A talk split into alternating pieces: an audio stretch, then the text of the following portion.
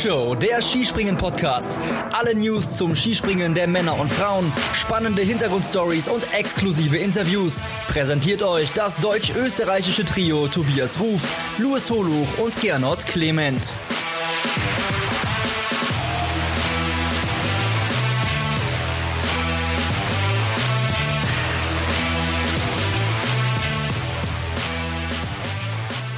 Weihnachten ist vorbei, auf geht's in die Vier-Schanzentournee. Wir blicken heute in der Flugschau auf das große Spektakel zum Jahreswechsel voraus und sind schon richtig heiß auf die Tournee. So viel kann ich euch verraten. Wir, das bin einmal ich, Tobias Ruf, Wintersportchef von chiemgau24.de und meine altbekannten Mitstreiter sind natürlich auch wieder da. Seine Stimmungslage ist wie die Bergiselschanze in Innsbruck. Von ganz oben ging es tief nach unten. Im Gegenhang ist jetzt aber wieder ein leichter Anstieg erkennbar. Seine Analysen sind länger als der Anlauf in Bischofshofen, aber es lohnt sich zuzuhören. Hier ist Gernot Clement. Hi Gernot. Hi Tobi. Grüß euch. Servus. Und dieser Mann, er ist das Garmisch-Partenkirchen unter den Skisprung-Experten. Vom 1. Januar bis zum 31. Dezember ist er immer bestens informiert. Feiertage kennt er nicht. Was Klaus King für Oberstdorf ist, ist er für unseren Podcast. Hier ist der Oberbürgermeister der Flugshow, Luis Holuch. Hi Luis. Grüß euch Männer. Eigentlich kann ich ja jetzt gehen, weil besser wird's in meinem Leben nicht mehr. ja, Luis, danke für das äh, versteckte Kompliment. Männer, das war die Anmoderation. Sie ist natürlich geprägt von dem Ereignis, auf das wir heute schauen, die Vier-Schanzentournee. Was bedeutet die Vier-Schanzentournee für euch? Wir hatten das Ganze bei der Skiflug-WM schon mal ähm, so thematisiert. Was hat es für euch für einen sportlichen und für einen emotionalen Wert? Oberbürgermeister Holuch darf natürlich jetzt anfangen.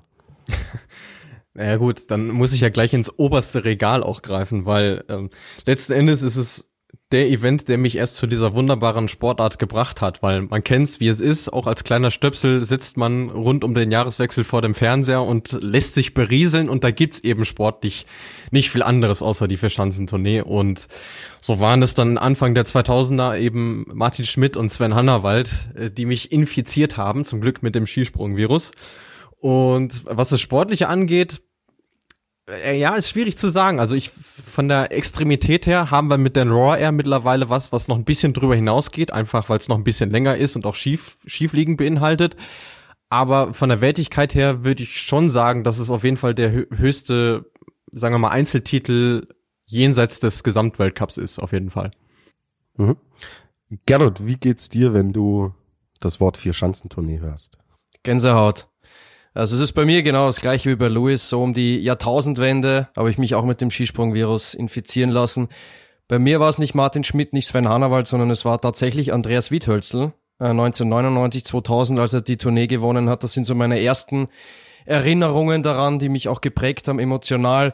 Dann kam noch 2008, 2009 der Sieg von, von Wolfgang Leutzel, der mich sehr beeindruckt hat, weil er damals einer meiner Lieblingsspringer war.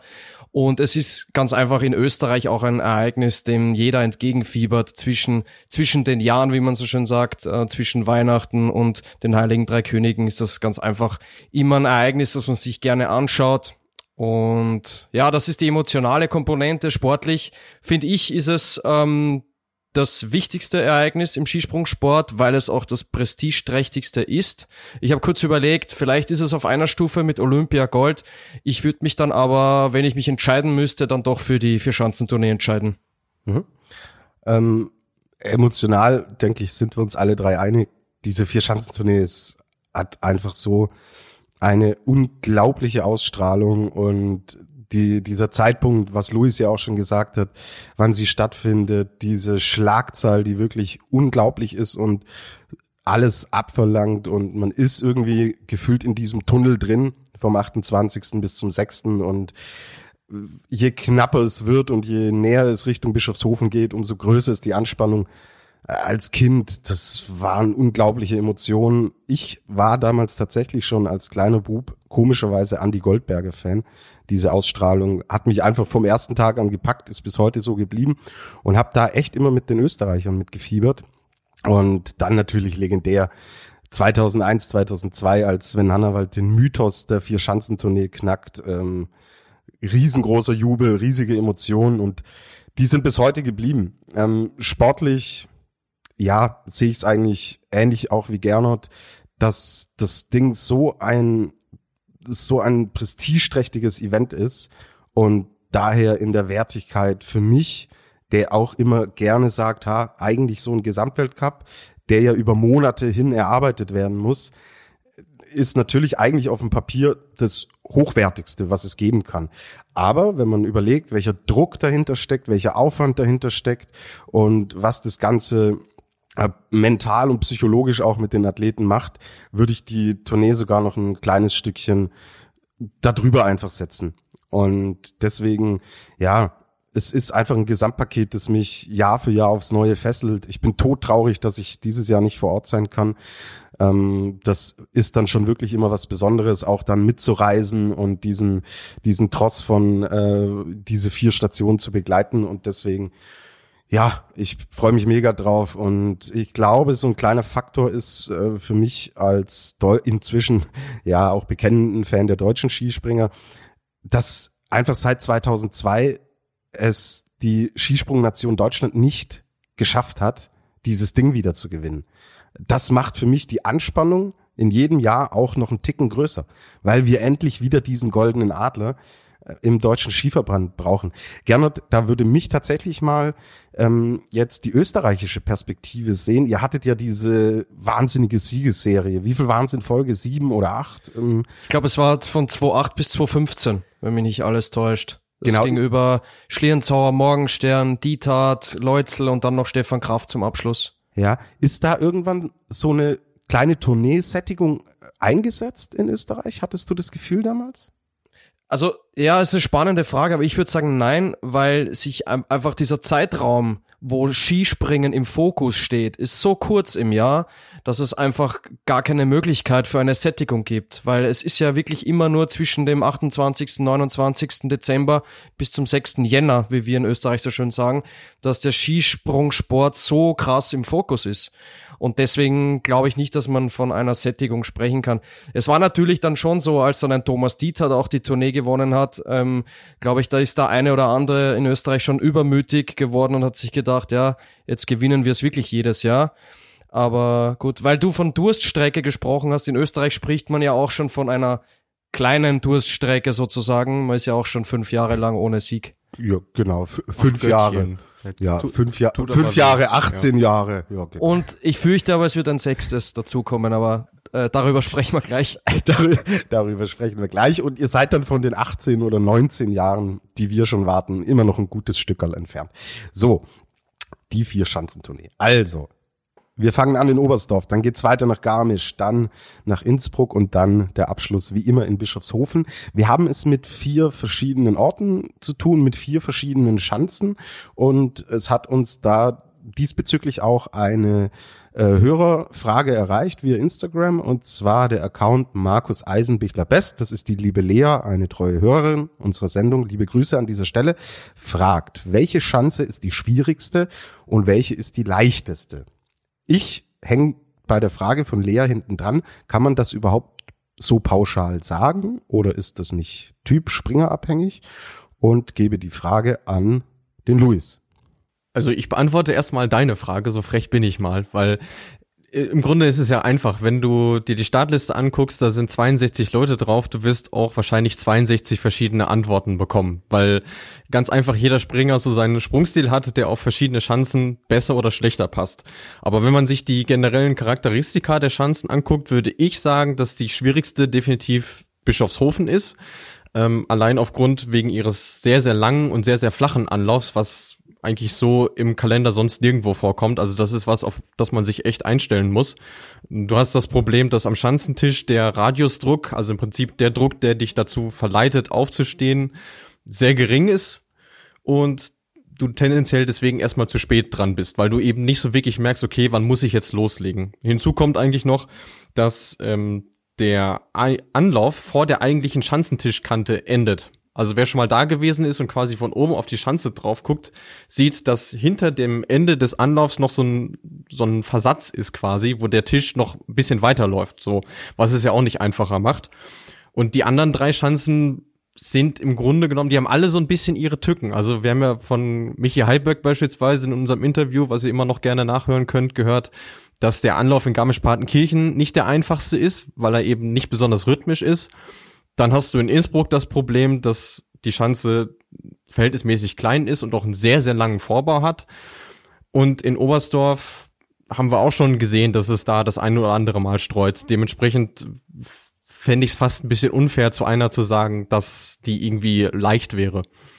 Vielleicht äh, ganz interessant noch für unsere Zuhörerinnen und Zuhörer da anzuknüpfen. Äh, bezüglich Garmisch-Partenkirchen ist es so, die Info habe ich von Martin Schmidt und Sven Hannawald, die ja auch immer die Schanzen bei Eurosport unter die Lupe genommen haben, dass der Steg in der Anlaufspur in Garmisch-Partenkirchen ist breiter als in Oberstdorf ähm, was vor allem dazu führt, dass kleingewachsene Springer Probleme haben in der Hocke und so weiter und beim Absprung. Und deswegen tut sich zum Beispiel ein Stefan Kraft, der ja ähm, nicht der größte ist im Skispringerzirkus, tut sich der eben in Garmisch-Partenkirchen ein bisschen schwerer. Das vielleicht noch als Ergänzung. Mhm. Ähm, und dann, Luis, haben wir mit Innsbruck auch eine Chance, die natürlich mit auch dem Gegenhang schon auch ihre Eigenheiten hat. Und da ist auch äh, der Wind öfter mal ein Thema. Was, was macht denn Innsbruck aus? Was macht diese Schanze so besonders? Ja, einmal ihre Lage natürlich, weil der Berge Esel ja schon was sehr Exponiertes ist. Also ich habe mal mit einem Schanzenarchitekten gesprochen, der meinte, also rückblickend war das vielleicht keine gute Idee, da eine Schanze hinzubauen. Also wenn man sich jetzt alleine nach den Wetterbedingungen richtet, äh, nicht so wirklich schneesicher und eben windanfällig. Und dazu haben wir noch das Problem, ähm, dass wir da keine Flutlichtanlage haben, was ja auch schon dazu geführt hat, dass das eine oder andere Springen eben abgebrochen oder ganz abgesagt werden musste und dann in Bischofshofen weitergesprungen wurde. Und dieser Gegenhand, den du beschreibst, ja, der begrenzt die Schanze ja. Einerseits in ihrer Größe, andererseits aber auch, ja, wie du sie bauen kannst. Und dementsprechend ist es vor allem bei der Landung in weiten Bereichen extrem schwierig, die Sprünge halt zu stehen, weil dieser Radius unten sehr, sehr schnell kommt und du eigentlich so zusammengestaucht wirst. Und ja, da ist es, haben wir ja schon gesehen, auch Michi Heiböck hat da ja auch einen Schanzenrekord versucht zu landen, ist ihm nicht ganz gelungen seinerzeit. Und das ist eigentlich so ein Musterbeispiel dafür. Mhm. Ich möchte die Bergiselschanze trotzdem nicht missen. Wer schon mal da war, es ist wirklich der Hammer mit dem Alpenpanorama im Hintergrund, die Stadt Innsbruck im Hintergrund. Also, wow. Und der Friedhof ja, natürlich, der, nicht zu vergessen. Der bekannte Friedhof, auf den die Springer dann von oben zynischerweise blicken müssen. Gut, das war jetzt also der Blick erstmal auf die Schanzen. Jetzt wollen wir auf die Protagonisten, die die Schanzen runtergehen, genauer schauen. Und da bleiben wir bei der Lea. Die hat uns nämlich gefragt, was wir zum deutschen Aufgebot sagen. Das deutsche Aufgebot. Moritz Bär, Markus Eisenbichter, Richard Freitag, Severin Freund, Martin Hamann, Kilian Merkel, Pius Paschke, Luca Roth, David Siegel, Konstantin Schmid, Andi Wellinger und die beste Nachricht, Karl Geiger durfte die Quarantäne. Heute ist Sonntag. Wir zeichnen heute auf. Karl Geiger da, äh, durfte jetzt die Quarantäne verlassen. Ein erster Corona-Test war negativ und wenn der zweite Corona-Test auch negativ ist, die Ergebnisse wird es dann am Montag geben, kurz vor der Qualifikation in Oberstdorf. Wenn auch der negativ ist, hat's Karl Geiger, was für ein Timing, wirklich. Ähm, punktgenau zu viel Schanzenturnier geschafft. Also das ist jetzt erstmal das Aufgebot der deutschen Mannschaft. Wer sich jetzt wundert, dass das so viele sind, es ist tatsächlich so, dass die Deutschen in Oberstdorf und Garmisch-Partenkirchen zusätzliche Startplätze haben. Das ist die sogenannte nationale Gruppe. Und das gleiche Privileg hat dann in Innsbruck und Bischofshofen der österreichische Skiverband. Da wird sich das deutsche Team verkleinern und das österreichische Team, über das wir dann gleich auch noch sprechen, entsprechend vergrößern. Deswegen jetzt meine Frage, Luis, kann man überhaupt äh, hier von irgendwelchen Überraschungen sprechen, weil wir ja auch die nationale Gruppe haben? Oder ist es eigentlich dann eher interessant, über das deutsche Team zu reden, wenn der Bundestrainer da entsprechend sechs Starter streichen muss? Na, es hat ja beides so seinen Reiz, finde ich. Also jedes Jahr fragt man sich, okay, wer kommt denn jetzt rein? Ähm, für die Tournee, für die beiden Stationen, wobei man dazu sagen müsste, also äh, jede Nation hat ja zweimal in der Saison die Gelegenheit, eben eine nationale Gruppe zu nominieren. Und beim DSV ist es halt klassischerweise so, dass das zur Tournee gemacht wird. Da sagen sich die Verantwortlichen dann, wir möchten den Jungs halt auch die Chance geben, diesen Event mitzumachen und schickt sie beispielsweise eben nicht nach Willingen oder so. Und was jetzt diese Besetzung angeht, gebe ich dir hundertprozentig recht. Also da sind genau 0,0 Überraschungen dabei. Also nicht so ein, ich glaube im Englischen nennt man das Dark Horse, also was völlig Unbekanntes, äh, was dabei ist. Ähm, was ich äh, jetzt noch rausgefunden habe, ist, dass zum ersten Mal seit 2011, 2012 kein Junior dabei ist. Also kein Springer, der in diese U20-Kategorie fällt. Jetzt kann man sagen, okay, man weiß, was man kriegt. Auf der anderen Seite fragt man sich dann schon, Mensch, was ist denn eigentlich mit dem Nachwuchs? Äh, die Frage kann man auch relativ kurz beantworten. Ja, es gab nicht so viele Wettkämpfe, wo sich die Jungs hätten empfehlen können. Ähm, auch Corona geschuldet und dementsprechend ja, so wahnsinnig spannend ist es jetzt nicht. Und im Grunde genommen, wenn da jetzt keiner von den sechs etablierten abfällt, werden die ja auch alle dann weiterreisen nach Innsbruck und äh, Bischofshofen. Weil letzten Endes äh, der DSV hat seine Quote von sieben auf sechs Springer reduziert bekommen. Dementsprechend werden nur sechs weiterreisen und ich kann mir nicht vorstellen, dass es irgendeiner von denen wird, äh, mit denen man jetzt nicht rechnet. Okay, dann danke für diese erste Einschätzung, Luis. Bleiben wir beim deutschen Team und holen uns die Frage von Jan Echtermann. Und er will wissen, kann ein Deutscher die Tournee gewinnen? Luis. Naja, Captain Obvious würde jetzt sagen, ja klar, weil die, die Chancen sind erstmal vor Oberstdorf für alle gleich. Aber ich nehme mal äh, an, er fragt impliziert auch, äh, wen wir denn als Favoriten einschätzen. Und da würde ich schon so weit gehen und sagen, in vorderster Reihe ist es natürlich Markus Eisenbichler, weil ähm, die Form und die Ergebnisse in der laufenden Saison sprechen einfach für sich. Und er hat ja auch auf allen vier Chancen schon bewiesen, dass er da sehr gut springen kann. Eben äh, nicht zuletzt auch ähm, bei der deutschen Meisterschaft in Oberstdorf beispielsweise oder mit seinen WM-Medaillen in Innsbruck eben. Dementsprechend muss man ihn aus dem deutschen Team als allererstes nennen, wenn es um Favoriten geht. Gut, danke dafür. Gibt's denn einen Geheimfavoriten im deutschen Team? Ja gut, dadurch, dass wir ihn jetzt in Engelberg nicht gesehen haben, könnte man schon sagen, dass Karl Geiger im Grunde genommen dazuhört, weil ähm, er war letztes Jahr Tournee Dritter, dementsprechend gehörte er allein auf dem Papier schon irgendwie auch zum Favoritenkreis. Ähm, auch die Form war dieses Jahr, wenn er denn dabei war, äh, sehr, sehr gut. Ne? Man erinnere sich an Planica, wo es wunderbar für ihn funktioniert hat mit der, mit der Goldmedaille im Einzel. Jetzt ist eben die einzige Frage, okay, er war zwar symptomfrei, wie er sagt, aber gibt's trotzdem irgendwas, ähm, was ihn jetzt einschränkt? Und äh, er sagt zwar auch, er hat jetzt leichtes Krafttraining machen können, er ist vielleicht ein bisschen ausgeruhter als alle anderen, vielleicht sogar, aber den Beweis, dass er wirklich dazu taugt, den muss er dann erst noch erbringen. Und ähm, ich glaube, das wird extrem spannend zu sehen, weil wir ja jetzt auch schon ganz am Anfang davon gesprochen haben, wie so eine Vier-Schanzentournee auch mit dem ganzen Reiseaufwand und dem mentalen Druck, wie das schon an die Substanz geht. Ob wir vielleicht bei Geiger ähm, sehen, dass er, dass er gut reinkommt, aber vielleicht hinten, hinten raus irgendwie die Kraft nachlässt. Aber was wir natürlich als schönes Beispiel haben, ist, dass er vor der Skiflug-WM in Planitza ja auch den Weltcup ausgelassen hat, in Nizhny Tagil gekommen ist, Weltmeister geworden ist, auch im Teamspringen gute Sprünge gezeigt hat. Also es muss jetzt nicht automatisch so sein, dass er dann mit besonders schlechten Voraussetzungen reingeht, wobei natürlich zwei Wochen nur zu Hause sitzen was anderes ist als diese Phase ähm, vor der Skiflug-WM, wo er sich ja frei bewegen konnte. Ja, ich würde ähm, abseits des, ähm, sagen wir mal, des, des, des Stressigen für, für den Körper nochmal darauf hinweisen oder mal die Vermutung äußern, dass es, glaube ich, für die Springer die ruhigste Vierschanzentournee aller Zeiten ist. Weil du hast diesen Rummel mit Sponsoren und Medienterminen eben nicht und das kann einem wie Karl Geiger, der zwischendurch vielleicht mal ein bisschen müde wirken kann, äh, definitiv entgegenkommen, weil letzten Endes, was machen die Jungs den ganzen Tag? wenn jetzt Sprungtag ist, dann wärmen sie sich morgens ein bisschen auf und gehen dann an die Schanze und machen ihr Ding. Und wenn jetzt eben Ruhetag ist, äh, was wir ja jetzt zweifach haben, äh, da ist dann eben nichts. Also da werden sie dann auch alles Mögliche tun, dass er dann eben nicht an etwaigen äh, virtuellen Pressekonferenzen irgendwie teilnehmen äh, muss. Und dementsprechend äh, gibt's da auch Möglichkeiten, sich zu erholen. Absolut ich habe mit Andy Goldberger telefoniert, kurz vor Weihnachten. Da haben wir auch über die Tournee gesprochen. Und er schlägt in genau die gleiche Kerbe. Und er sagt, das fängt schon damit an, wenn du dann an der Schanze bist und Autogramme schreiben und Selfies machen. Ähm, das machen die natürlich total gerne und ist natürlich auch cool, wenn sie da mal im Spotlight stehen und auch den Fans was zurückgeben können. Aber das ist ein nächster Faktor, der einfach wegfällt. Dieses ganze Prozedere mit Pressekonferenzen, mit Siegerehrungen, selbst die Teambesprechung, ja, im deutschen Team wird über Zoom gemacht, ja.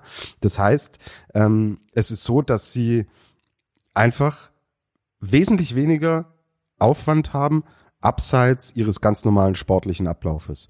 Und der Goldi hat natürlich da auch richtigerweise gesagt, dass spricht natürlich dafür, dass die Favoriten, dass es denen besonders entgegenkommt. Weil wenn du jetzt 25. wirst in Oberstdorf, ist der Rummel natürlich wesentlich kleiner oder der ist quasi nicht vorhanden. Im Gegensatz dazu, wenn du jetzt äh, da erster, zweiter, dritter wirst und plötzlich eine Option auf den Turniersieg bist. Also könnte das vielleicht ein Indikator, wir werden am Ende schlauer sein und werden es dann besser wissen, dafür sein, dass es für die Favoriten aus mentaler Perspektive vielleicht tatsächlich die einfachste, in Anführungsstrichen, vier Schanzentournee ist, die wir in den letzten Jahren gesehen haben. So.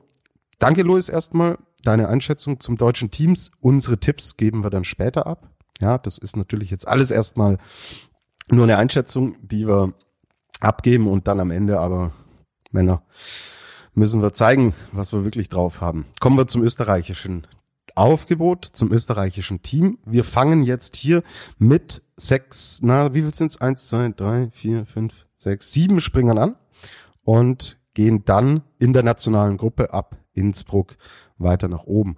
Ich lese euch kurz vor, wer der österreichische Bundestrainer Andi Wiethölzl nominiert hat.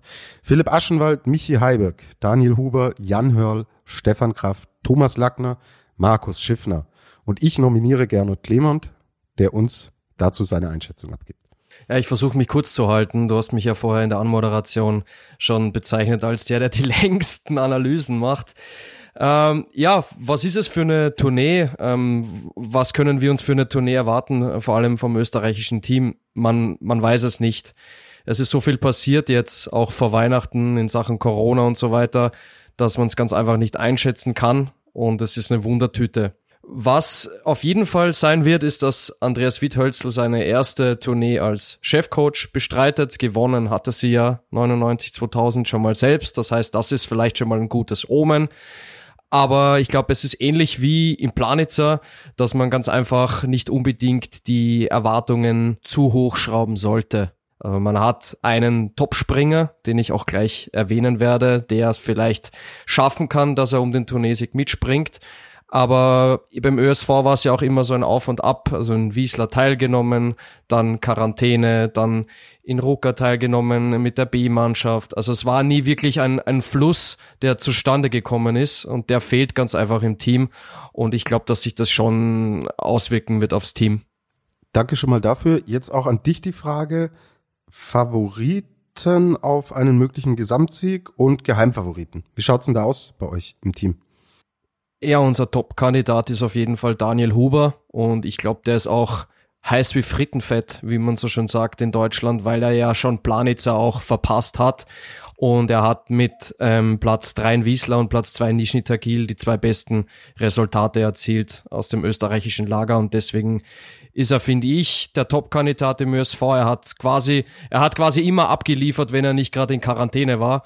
Ähm, jetzt in Engelberg zuletzt hat es nicht ganz so geklappt, aber wir haben ja drüber gesprochen, es war ein Rückenwindspringen und nicht das einfachste für alle Beteiligten. Deswegen sehe ich Daniel Huber ganz klar als Top-Mann im ÖSV, ja. Mhm. Und wer könnte uns überraschen? Überraschen, gut. Stefan Kraft würde ich jetzt eigentlich erwähnen, aber bei ihm kann man es wirklich nicht sagen. Er hat bislang noch kein einziges Weltcup-Resultat in den Top 30 erzielt in dem Winter. Deswegen glaube ich nicht, dass man ihn als Überraschungskandidat handeln sollte. Ich würde eher auf Michi Heiberg tippen, der zum Saisonstart mit Platz 10 in Wiesla ganz gut war, dann natürlich auch in Quarantäne war, ähm, mit dem Virus infiziert war, dann in Planitzer wie Phoenix aus der Asche zurückkam mit dem vierten Platz im Einzel und zuletzt in Engelberg war er auch ganz solide. Äh, Andi Wiethölzler hat auch gesagt, dass man sich von Michi Heiberg einiges erwarten kann und deshalb würde ich ihn als sozusagen Geheimfavoriten im ÖSV-Lager bezeichnen. Okay.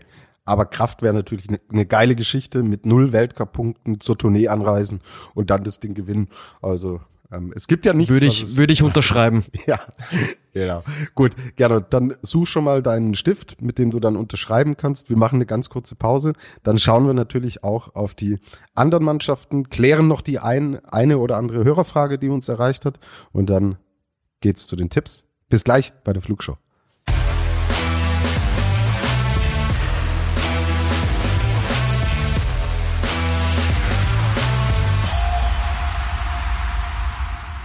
Wir sind zurück bei unserer Vorschau auf die Vier-Schanzentournee, haben schon über das deutsche und das österreichische Team gesprochen, gibt aber natürlich noch viele andere interessante und spannende Nationen, die am Start sind. Und ja, wenn wir über das Thema Favoriten sprechen, kommen wir natürlich, haben wir ja in unserer letzten äh, regulären Folge nach Engelberg. Es gab dazwischen, das natürlich noch als Hinweis, eine Weihnachts, ein Weihnachtsgeschenk von Luis und Gernot.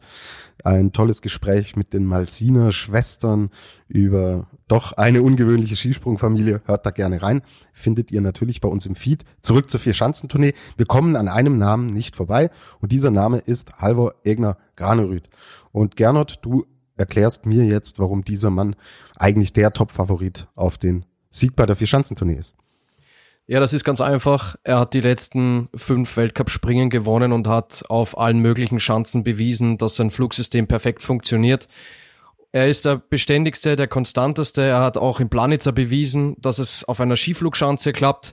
Und deswegen ist er ganz einfach der Top-Favorit. Ähm, an ihm kommt man nicht vorbei.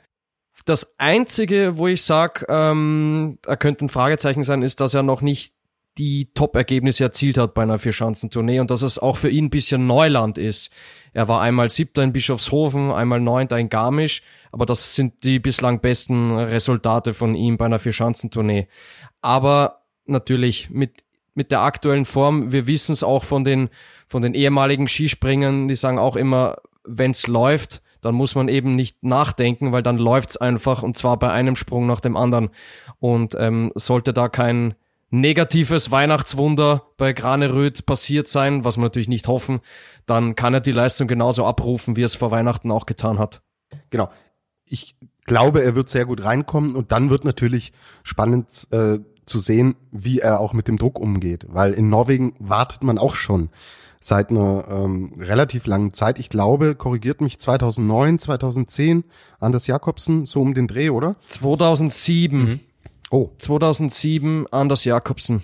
Ja, also man wartet auch dort schon relativ lange auf den Sieg bei der Vierschanzentournee und das, ja, kann natürlich schon eine Art Druck entfachen. Auf der anderen Seite, wir haben es letztes Jahr bei Marius Lindwig gesehen, der eigentlich nur den ersten Durchgang in Oberstdorf verpatzt, in Anführungsstrichen hat und danach eine blitzsaubere Tournee gesprungen ist, auf Schanzen, die er natürlich auch nicht kannte. Der, der, der Kerl war nie in Bischofshofen vorher, ja, zu Wettbewerbsspringen äh, äh und auf dieser ungewöhnlichen Schanze, Luis, du hast es vorhin so schön erklärt, hat er da einfach einen sensationellen Wettkampf runtergebrettert und auch da war natürlich der Druck, die Tournee gewinnen zu müssen, ein großer und Damals war es natürlich auch noch anders. Äh, Gernot, wir haben uns ja ähm, während der Tournee auch öfter getroffen. Wahnsinnig, wie viele norwegische Journalisten da auch vor Ort waren. Und die wollen dann plötzlich alle was von dir. Ja, vorher bist du so ah, der junge Lindwig,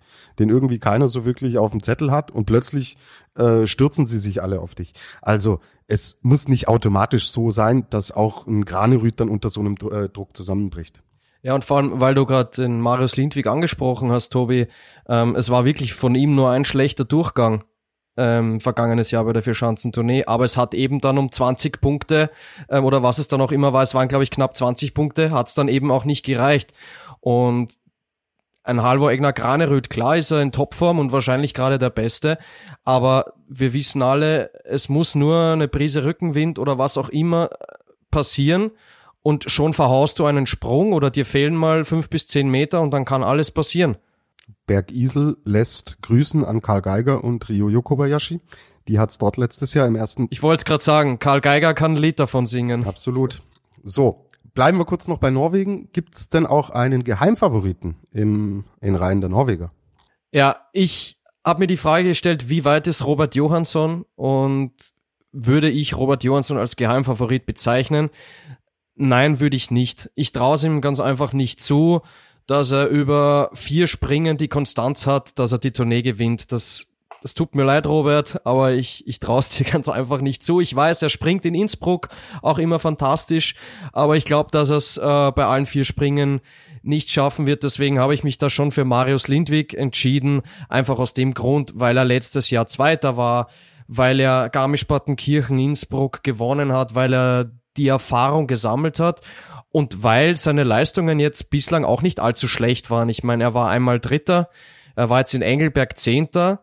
Vielleicht hat es ihm auch geholfen, dass ein Planitzer nicht dabei war, dass er Kraft getankt hat, Kräfte gespart hat. Und deswegen würde ich sagen, Lindwig ist der Geheimfavorit und auch deswegen, weil Daniel Andre Tande und Johann Andre Vorfang, auch wie Johansson, ganz einfach zu unkonstant sind. Mhm. Sehe ich ganz genauso. Kommen wir zur polnischen Mannschaft. Die stellt mit David Kubacki den Titelverteidiger der Vier-Schanzentournee. Ist er damit auch automatisch der Top-Favorit, der Top-Anwärter bei den Polen, Luis? Ich tue mich schwer, da einen gesondert herauszupicken, muss ich tatsächlich sagen, weil die Jungs, in dem Fall sind es jetzt sogar drei mit äh, Kubacki, Piotr Jura und äh, Kamis doch, relativ auf einem Level springen. Also die haben alle schon ihren ihren Höhepunkt gehabt in diesem in diesem Winter. Kubacki äh, mit den beiden Podestplätzen in Ruka, aber seitdem war da eben vorne eben nicht zu finden. Kamil doch stand in Engelberg jetzt auf dem Podest, genauso wie Piotr Jura. Dementsprechend sind das alles drei Leute, die man mit äh, dazu zählen muss. Und äh, nicht nur Kubacki, er hat ja schon bewiesen, dass die Tournee ein Event ist, was ihm liegt, sondern natürlich auch Kamil doch mit seinen beiden Gesamtsiegen. Absolut. Und als Gernot vorhin, äh, oder was heißt vorhin, gerade eben, über, über Johansson gesprochen hat, hätte es uns die Flugshow letztes Jahr schon gegeben und ich hätte euch nach Kubacki gefragt, hätten wir wahrscheinlich über ihn genauso gesprochen. Und plötzlich ist während dieser Tournee, er ist ja, hat sich da ja schön so ein bisschen, der mediale Fokus hat sich auf Kobayashi äh, gelegt, der sein fünftes Ding in Folge gewinnt und alle gesagt haben, boah, der ist ja nicht zu stoppen. Und Karl Geiger in Oberstdorf, der Deutsche und so weiter. Und der hat sich da so und der junge Lindwig. Und der hat sich da so klangheimlich so im Hintergrund hat sich so da zurückgehalten, hat sein Ding gemacht. Und wer hat am Ende den goldenen Adler geholt und in Bischofshofen alles zersägt? Es war David Kubacki, also die Tournee hat immer Überraschungen parat. Ich würde noch einen kleinen Einwand geben, denn was Kubacki äh, jetzt beispielsweise von einem Johansson oder einem Tande unterscheidet oder generell von den Norwegern, also nicht nur Kubacki sogar, sondern die Polen generell, das haben sie auch in Engelberg äh, bewiesen, äh, sie sind Rückenwindspringer. Und das ist bei der Tournee äh, eine Kerneigenschaft, die sehr, sehr wichtig ist, denn äh, wir springen in Oberstdorf am späten Nachmittag äh, in den Abend hinein, da ist Rückenwind, in Bischofshofen genau das gleiche Innsbruck haben wir schon festgestellt, da kann es aus allen Richtungen winden und Garmisch-Partenkirchen ist jetzt auch nicht einfach. Und wie gesagt, die Jungs haben es in Engelberg hervorragend bewiesen, wie sie damit umgehen können, auch wenn die Springen, wir hatten es ja festgehalten, jetzt nicht der Burner waren, aber sie waren da. Und wie gesagt, also deswegen muss man sie zwangsläufig auf dem Zettel haben. Okay. Dann legen wir uns fest, einen konkreten Favoriten haben wir bei den Polen nicht herausgearbeitet, aber da sind durchaus Aktien mit am Start. Schauen wir mal nach Japan. Gernot. Kobayashi, der Name ist schon gefallen, aber ich glaube, ich kann das auch vorwegnehmen, was du gleich sagen wirst. Alles andere würde mich sehr überraschen. Zu den Favoriten auf den Gesamtsieg können wir ihn nicht zählen, oder? Nein, das Bild hat sich bei den Japanern schlagartig geändert. Also für mich ist im Moment ganz klar Yukiya Sato auf der Pole Position. Man muss sich nur ansehen, Ryoyo hat in diesem Winter noch kein einziges Mal ein Weltcup-Springen in den Top 10 beendet. Ein bester Platz war ein, ein Zwölfter, bestes Ergebnis. Er hat sich zwar zuletzt bisschen verbessert gezeigt, aber Ryoyo Kobayashi wird kein Wörtchen um den Gesamtsieg mitreden. Ich denke da eher an einen anderen. Und das ist dann Yuki Sato. Oder hast du noch irgendeinen anderen für uns? Nee, das ist natürlich äh, Yukiya Sato. Ganz einfach aus dem Grund, weil er Stammgast in den Top 10 war in diesem Weltcup Winter, auch in Planitza bewiesen hat mit seinem sechsten Platz, dass er auch beim Skifliegen konstant ist. Ähm, ich glaube, er ist so eine so ein Typ Kubacki wie im Vorjahr, der sich vielleicht so heimlich, still und leise seine Top 5 Platzierungen erarbeiten kann. Und wie wir eben auch schon angesprochen haben, wenn er plötzlich an Rückenwind springen kommt in Innsbruck, könnte er dann auch aus dem Schatten anderer hervorspringen und die Gunst der Stunde nutzen. Also das ist, finde ich, einem Yukiya Sato zuzutrauen. Ich würde bei ihm sogar sagen, er ist Top-Kandidat und Geheimfavorit zugleich im japanischen Team. Okay. schöne Kombination. Haben wir auch nicht allzu oft. So, gehen wir weiter nach Slowenien. Luis, siehst du im slowenischen Team einen Athleten, der um den Gesamtsieg ein Wörtchen mitsprechen kann? Ja, du, du merkst schon an meinem Zögern, nee, den sehe ich nicht. Tatsächlich nicht, nee. Ich glaube nicht, dass es einer von den Jungs ganz nach vorne packen wird. Siehst du einen, der so ähnlich, so Sato-mäßig, vielleicht in die Kategorie Geheimfavorit passt? Also ohne den Jungs jetzt was Böses zu wollen, aber ich glaube, der ist so geheim, dass nicht mal sie selber davon was wissen. Nein, aber Scherz beiseite. Also der einzige, der tatsächlich vielleicht ein Wörtchen mitreden könnte, ist tatsächlich äh, Angela Nischek. Also ähm, er hat sich ja jetzt auch in Engelberg kurz vor der Tournee endlich noch mit seinem ersten Podestplatz in dieser Saison belohnt. Der war im Prinzip überfällig. Aber wir haben es ja im Prinzip in allen Folgen festhalten können, dass der der einzige im Saisonverlauf war, der bislang in Normalform war. Und selbst dann ließ er das berühmt-berüchtigte Wort Konstanz ab und an mal vermissen. Dementsprechend ist er wirklich, ja, wir nennen ihn mal Außenseiterkandidat, aber mehr eben auch nicht. Okay. Danke dafür. So. Ich würde euch ganz kurz jetzt das Programm vortragen, das auf uns wartet. Wir haben am 28.12. die Qualifikation in Oberstdorf. Einen Tag später haben wir dann das Auftaktspringen, ebenfalls in Oberstdorf. Dann ist ein Tag Pause und der Tross bewegt sich nach Garmisch-Partenkirchen, wo wir am 31.12. dann die Qualifikation haben und am 1. Januar zum Jahreswechsel das berühmte Neujahrsspringen. Dann geht's direkt weiter nach Innsbruck. Da ist nämlich am 2. Januar die Qualifikation und am 3. Januar das Bergisel-Springen. Ein Tag durchschnaufen, am 5. Januar die Quali in Bischofshofen und am 6. Januar das große Finale. So, darauf aufbauend die Hörerfrage von Lea. Warum gibt es zwei freie Tage? Sonst waren es Ihrer Meinung nach, war es immer nur ein freier Tag. Luis, was ist dazu zu sagen?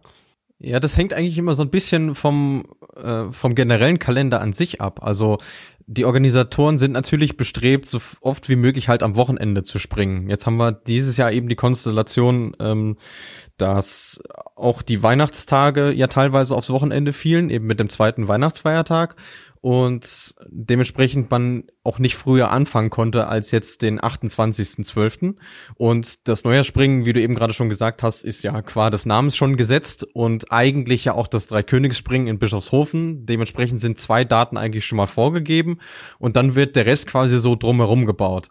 Und jetzt haben wir eben die zwei Ruhetage mit dem, mit dem 30.12., was ja dann der Mittwoch ist und der vierte erste, was der Montag ist.